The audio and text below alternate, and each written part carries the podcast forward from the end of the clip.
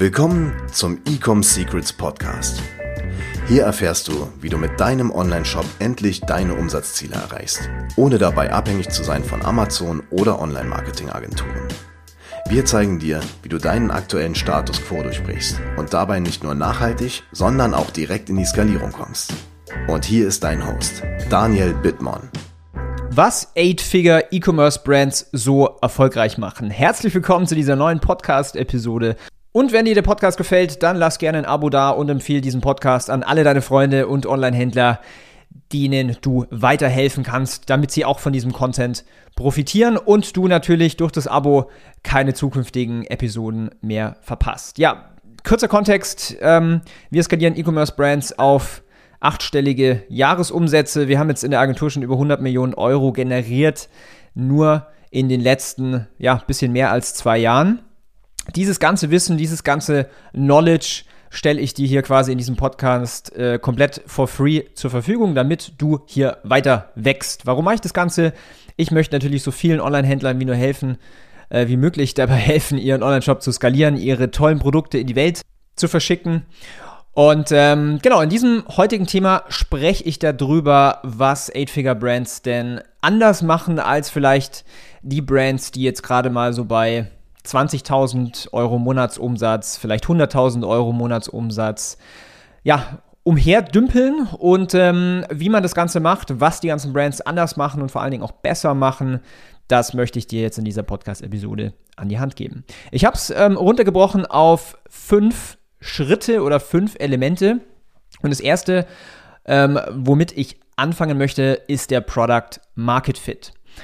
Und zwar was du für deine Produkte rausfinden willst, ist, wie kann ich mein Produkt perfekt positionieren, sodass es der Markt kaufen möchte. Ich möchte allein sein mit meiner Zielgruppe. Viele haben so ein bisschen das Mindset, ja, ein tolles Produkt genügt. Ganz ehrlich, es genügt halt einfach gar nicht, denn woher sollen die Leute denn wissen, dass du so ein tolles Produkt hast?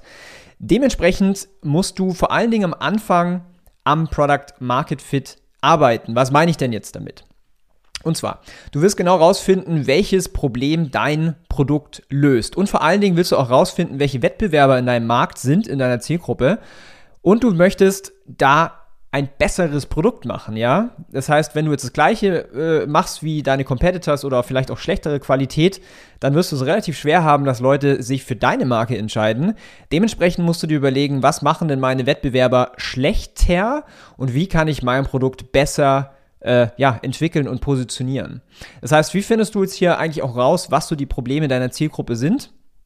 Ganz klar, du gehst erstmal tief in die Research. Das heißt, du liest alles, was du findest online, äh, was deine Zielgruppe sagt. Du findest raus, welche Wörter verwendet wer werden, äh, was sie haben möchten in ihrem Leben, warum sie diese Probleme haben, was die Probleme überhaupt sind. Ähm, du machst Umfragen an deine bestehenden Kunden, du sprichst mit deinen Kunden, du sprichst, sprichst mit Menschen aus deiner Zielgruppe, um so immer, immer dieser, diese Message, diese Marketing-Message und diesen Product-Market-Fit immer weiter zu verfeinern, dass du am Ende des Tages genau weißt, darum kauft meine Zielgruppe mein Produkt, deswegen löse ich dieses Problem und der, darin bin ich besser als meine Wettbewerber. Das ist erstmal die Essenz und das ist auch am Anfang das Allerwichtigste, was du rausfinden möchtest. So, haben wir das erledigt? Hast du das quasi implementiert? Und ähm, du bist schon mal auf einem guten Weg, wenn du schon, ich sag mal, fünfstellig bis sechsstellige Monatsumsätze machst, dann hast du da schon mal einen äh, grundsätzlich Product Market Fit gefunden. Wenn du da natürlich noch gar nicht bist, dann musst du erstmal das alles rausfinden. Wenn du schon bei fünf bis sechsstellige Monatsumsätze bist, dann geht es natürlich auch darum, hier nochmal zu verstehen, okay, kann man die Message noch verfeinern, kann man die vielleicht noch besser machen, so wirst richtig diese Zielgruppe triggern. So, jetzt der nächste Schritt in der Skalierung auf achtstellige Jahresumsätze ist der Trust-Aufbau. Ja, viele fangen natürlich direkt an mit irgendwie Facebook-Ads und sowas, dazu komme ich später. Aber ein ganz, ganz, ganz, ganz, ganz, ganz wichtiger Punkt ist, und das sehe ich halt bei so vielen Brands, mit denen wir auch äh, zusammengearbeitet haben oder zusammenarbeiten, dass wenn du nur Facebook-Ads machst, du irgendwann ein Plateau erreichst. Dass, wenn du einfach mehr Ads schaltest, du nicht aber mehr Umsatz generierst, sondern einfach mehr Geld verbrennst. Und es ist auch ganz einfach herzuleiten, denn am Anfang, wenn du mit deinem Markt quasi in Berührung gehst mit deinem neuen Produkt, mit Facebook-Ads zum Beispiel, dann holst du, dann in Anführungszeichen kaufst du quasi die ganzen Early Adopters. Alle Leute, die sagen, oh geil, da ist ein neues Produkt, das will ich haben, die sind quasi sehr risikofreudig, die wollen eine der ersten sein, die sind risikobereit, die wollen ja das Produkt einfach haben. Der große Massenmarkt, und da möchtest du rein, weil der Massenmarkt ist halt einfach bis zu 70 Prozent jeder Zielgruppe. Die Early Adopters sind vielleicht so 15 Prozent. Du möchtest natürlich in den Massenmarkt rein, weil da hast du natürlich die Skalierung. Jetzt ist aber die Krux bei der ganzen Sache, der Massenmarkt ist eben nicht risikofreudig, sondern die sind alle risikoavers. Sprich, du musst Vertrauen aufbauen. Wie machst du das? Du machst das mit Influencer-Marketing. Man kann hier extrem viel falsch machen, verstehe mich nicht falsch. Du brauchst die richtigen Influencer, du brauchst ein richtiges Briefing, du musst äh, dafür sorgen, dass der Influencer verkaufen kann und so weiter. Und dann musst du das natürlich in jeglicher Art und Weise hebeln. Das heißt, natürlich Pay per Post oder ähm, die generieren dir Content für deine Ads oder du schaltest durch deren Profil Werbeanzeigen, also Whitelisting. Da kann man sehr, sehr viele Sachen machen. Der große Vorteil ist, ein Influencer hat Monate bis sogar Jahre dafür gearbeitet, das Vertrauen seiner Follower aufzubauen und da darfst du in Anführungszeichen quasi rein und dieses Vertrauen auf deine Brand abstrahlen. Ja, sehr, sehr essentieller Part deines Marketing-Mixes.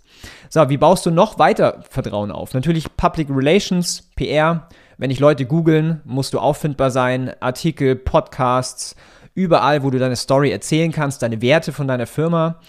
Du brauchst Kunden, ja, also Testimonials, Kundenbewertungen auf deinem Online-Shop, vielleicht Kundenvideos sogar, weil es hat einfach ein anderes, ja, ich sag mal, eine andere Ausstrahlung, wenn ich jetzt auf deine Produktseite gehe und ich sehe da drei Bewertungen versus 598. Ja, da habe ich viel mehr Vertrauen, dass das kein Scam-Produkt ist, irgendwie so ein Dropshipping-Quatsch aus China, sondern eine echte Brand. Ja, und dann brauchst du natürlich auch einen guten Kundensupport. Und da kann man auch sehr, sehr viel ähm, rausholen aus dem Kundensupport, weil das Mindset zu der meisten Leute, die sind einfach gewöhnt, schlechten Kundensupport zu haben. Das heißt, wenn du hier outperformst und einfach einen richtig geilen Job machst, auch zum Beispiel auf Facebook Comments und sowas zu antworten, das bleibt alles im Kopf und es wird auch weitererzählt. Ja? So baust du Vertrauen auf und so schaffst du es auch von dem Sprung äh, oder mit dem Sprung von den Early Adopters in den Massenmarkt rein, wo die große Kohle liegt. Dann der dritte Punkt ist Performance Marketing. Wenn du den Podcast schon ein bisschen länger anhörst, ich spreche hier sehr viel über Performance Marketing. Ich bin ganz großer Verfechter. Ähm, wir haben bei Ecom House in den letzten bisschen mehr als zwei Jahren schon über 30 Millionen Euro in bezahlte Werbung ausgegeben. Das meiste davon in Facebook-Ads. Das heißt, hier ist natürlich auch ein großer Schlüssel drin, Performance Marketing zu machen. Facebook-Ads, TikTok-Ads, Google-Ads. Dementsprechend musst du verstehen, wie sind denn deine Creatives aufgebaut? Ja, wie musst du denn so ein Video aufbauen, dass es auf TikTok funktioniert? Oder wie musst du denn ähm, eine Kampagne aufbauen, dass das auf Facebook höchst profitabel funktioniert? Ja, da kommen wir natürlich in eine Sache rein, äh, Direktmarketing, das heißt Psychologie, Verkaufspsychologie, ähm, alles solche Themen. Ich habe dazu, äh, ich glaube, die letzte Podcast-Episode sogar über das Thema Creatives gemacht für Facebook-Ads, da kannst du mal reinhören. Ähm, oder auch Google Ads. Ich meine, je bekannter deine Marke wird, desto mehr Leute werden auch auf Google deine Marke suchen. Vor allen Dingen, wenn du PR machst und Influencer-Marketing. Sprich, du brauchst hier eine Google Ads für deine Brand-Kampagne. Du machst vielleicht auch Google Shopping. Das heißt, alles, was du da an Marketing machen kannst, Performance-Marketing, solltest du machen. Und es spielt auch wieder zusammen mit dem Thema ja, Trust-Aufbau. Der vierte Punkt, das sehe ich leider viel zu oft, dass hier nicht wirklich Liebe reingesteckt wird, und zwar ein starkes Backend. Was meine ich mit starkes Backend? Das eine ist ja Neukundengewinnung, ja. Wenn du jetzt aber die Kunden gewonnen hast, dann willst du natürlich, dass die Kunden immer weiter, also immer wieder bei dir einkaufen, ja, weil sonst hangelst du dich ja von Neukunde zu Neukunde zu Neukunde und tendenziell werden die Neukunden ja auch teilweise teurer. Sprich, die Kunden, die du bereits hast, sprich die Leute, die am höchsten Vertrauen in deine Marke haben, denn sie haben ja bei dir gekauft, mit denen musst du weitermachen. Das heißt, E-Mail-Marketing, ich spreche jetzt hier von E-Mail-Marketing, du musst regelmäßig Produkte launchen, im Bestfall natürlich auch hier mit einer Umfrage, was deine Kunden denn sich als nächstes wünschen. Ja, weil dein Ziel muss es sein, dass ein Kunde nicht nur 30 Euro bei dir ausgibt, sondern im Bestfall irgendwie 150, 200 Euro, weil so bist du in Summe auch profitabler und du wächst weiter.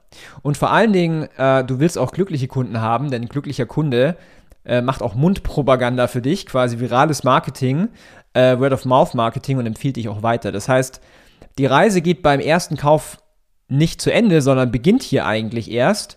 Und hier sollte dein Ziel sein, die Kunden an dich zu binden, einen extrem guten Kundensupport zu liefern, tolle Produktqualität, schnelle Lieferzeiten und auf deine Kunden zu hören, sodass du weiterhin dadurch wachsen kannst.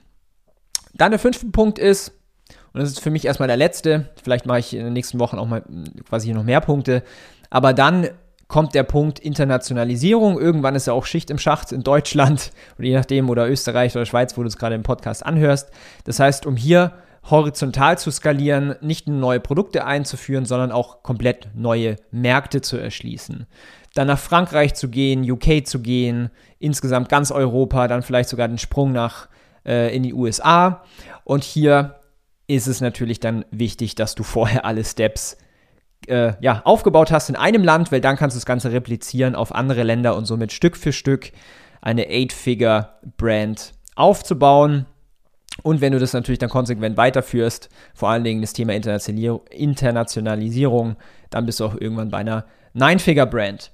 So, wenn du dich jetzt hier erschlagen fühlst oder wenn du auf irgendeinem Step festhängst, ein Plateau hast ähm, oder vielleicht auch ganz am Anfang bist beim Product Market Fit oder du bist schon weiter, ähm, dann können wir dir sehr gerne dabei helfen. Und zwar, was wir aktuell anbieten, ist eine kostenlose Strategieberatung.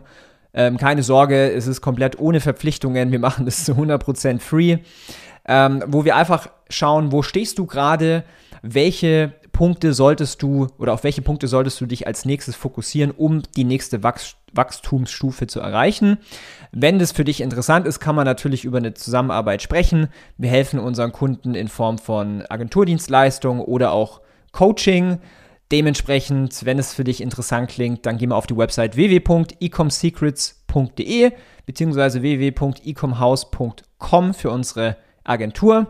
Bewerb dich da auf ein kostenloses Strategiegespräch. Du wirst dann kurz angerufen von einem meiner Mitarbeiter und dann buchen wir dir einen Call direkt mit mir. Ich freue mich drauf, von dir zu hören. Wenn der Podcast hilfreich ist, empfehle ihn gerne, gerne weiter. Er ist überall verfügbar auf iTunes, auf Podcast, auf Google Podcast. Ich wünsche dir bis dahin viele Sales, viel Erfolg. Freue mich von dir zu hören. Bis dahin. Ciao. Wir hoffen, dass dir diese Folge wieder gefallen hat. Wenn du auch endlich konstant und profitabel sechs- bis siebenstellige Umsätze mit deinem Onlineshop erreichen möchtest, dann gehe jetzt auf ecomsecrets.de und buche eine kostenlose Strategiesession. In diesem 45-minütigen Gespräch zeigen wir dir ganz genau, welche Schritte du umsetzen musst, um profitabel skalieren zu können. Es sind immer die gleichen fünf Elemente, die du meistern musst, um deinen Onlineshop erfolgreich zu machen. Du willst wissen, welche das sind? Gehe jetzt auf ecomsecrets.de und finde es heraus.